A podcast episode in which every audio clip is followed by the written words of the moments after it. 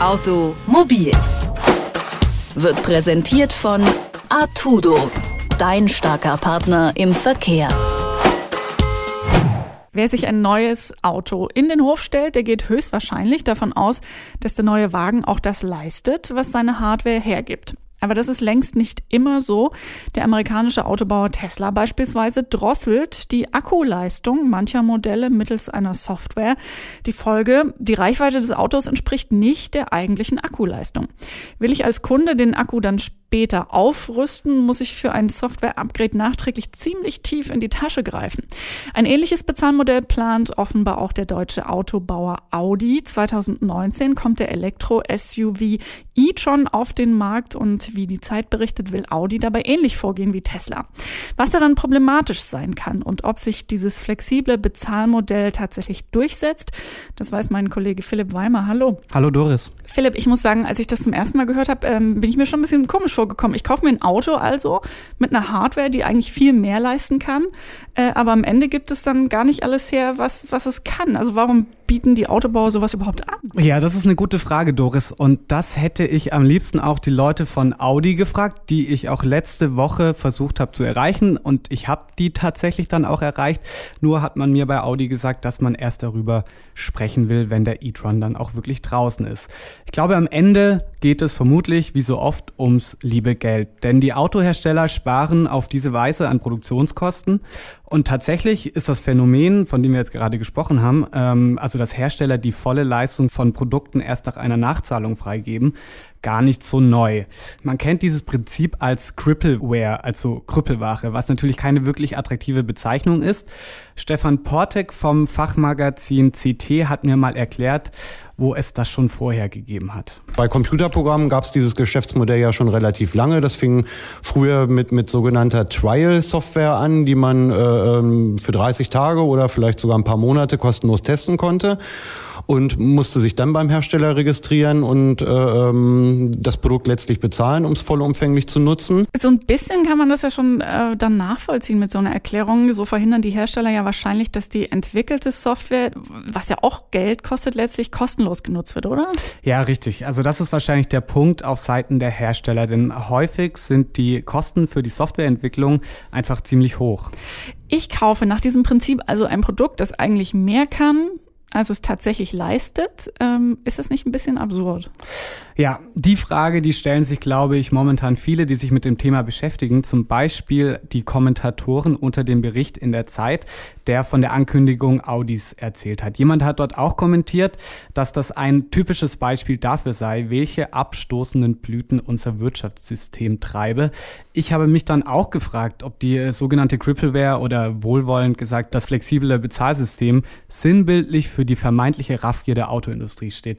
Und die Frage habe ich dann an den Professor für Wirtschaftsethik Christoph Lüttke von der TU München weitergereicht. Wir haben ja auch früher in, in äh, Fahrzeugen eben unterschiedliche Technologien schon verbaut gehabt. Also da hatte man entweder eine Servolenkung oder man hatte keine. Man hatte mal ABS und dann hatte man auch noch keins zu einer gewissen Zeit.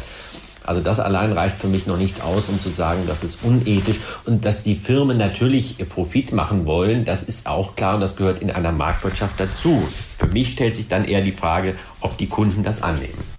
Ich muss gestehen, ich habe so ein bisschen ein Problem damit zu sagen, nur weil früher was in Ordnung war, ist es auch heute noch in Ordnung. Also interessante Ansicht zumindest. Sieht äh, Lütke denn bei dieser Technologie überhaupt nichts Problematisches? Doch, natürlich. Für Lütke wird das flexible Bezahlsystem dann zum Problem, wenn die Unternehmen damit absichtlich die langfristige technologische Entwicklung bremsen. Ich sehe allerdings Gefahren äh, dort, wenn es, wenn es dann darum ginge, dass wichtige technologische ähm, neue Schritte auch in einem solchen Modell angeboten werden und Falls das dazu führen würde, dass die Einführung einer solchen Technologie sich verlangsamt, dann würde ich es für bedenklich halten. Also wenn so etwas eintreten sollte hier, ähm, wenn zum Beispiel das autonome Fahren äh, dadurch systematisch gebremst werden würde, äh, dann wäre es, glaube ich, keine gute Sache mehr. Und auch Stefan Portek vom Fachmagazin CT warnt. Also das Spannungsfeld, was, was ich sehe, kommt jetzt ein bisschen aus der, aus der Software-Ecke und aus dem, aus dem Mobilfunkbereich, ähm, dass man im Prinzip nicht mehr unbedingt, unbedingt die volle Kontrolle über, über sein eigenes Gerät oder in dem Fall über sein eigenes Auto hat. Da sehe ich äh, tatsächlich ein Spannungsfeld, dass äh, mir im Prinzip der Autohersteller dann irgendwann aufdiktieren kann, was ich mit meinem Auto machen kann und was nicht und wann ich vielleicht sogar nachträglich nochmal was bezahlen muss, obwohl ich das Auto schon gekauft habe. Jetzt haben wir schon darüber gesprochen, was die Vorteile der sogenannten Crippleware für die Hersteller sind. Kann ich denn als Kunde äh, wenigstens am Ende auch noch irgendwie davon profitieren? Ja, also wenn man äh, Stefan Portek glaubt, dann kann die Technologie auch Vorteile für den Kunden mit sich bringen. Wenn man sich mal anschaut, wie schnell sich Software und Apps weiterentwickeln und wie lange man ähm, auf der anderen Seite ein gekauftes Fahrzeug letztlich fährt, das sind üblicherweise ja sieben, acht, zehn Jahre, die so ein Auto dann hinterher auf der Straße ist.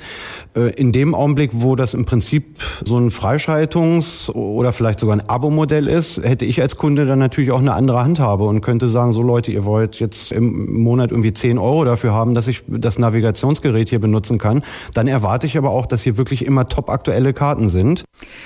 Das klingt ja tatsächlich doch zumindest nach ein bisschen mehr Flexibilität auch für Kunden. Wie stehen denn die Chancen deiner Meinung nach, dass sich dieses äh, Crippleware-Bezahlmodell langfristig durchsetzt? Also zumindest Lütke und Portex sind sich da eigentlich relativ einig. Beide glauben, dass es sich in Teilbereichen durchsetzen wird zum Beispiel im Bereich Multimedia. Und das hat ja auch Audi vor. Also dass beispielsweise ein Navi-Paket für eine längere Urlaubsreise temporär buchbar ist. Aber am Ende, und das liegt wohl in der Natur der Sache, werden die Kunden entscheiden, ob sich die sogenannte Crippleware auch in der Automobilbranche durchsetzt oder eben nicht.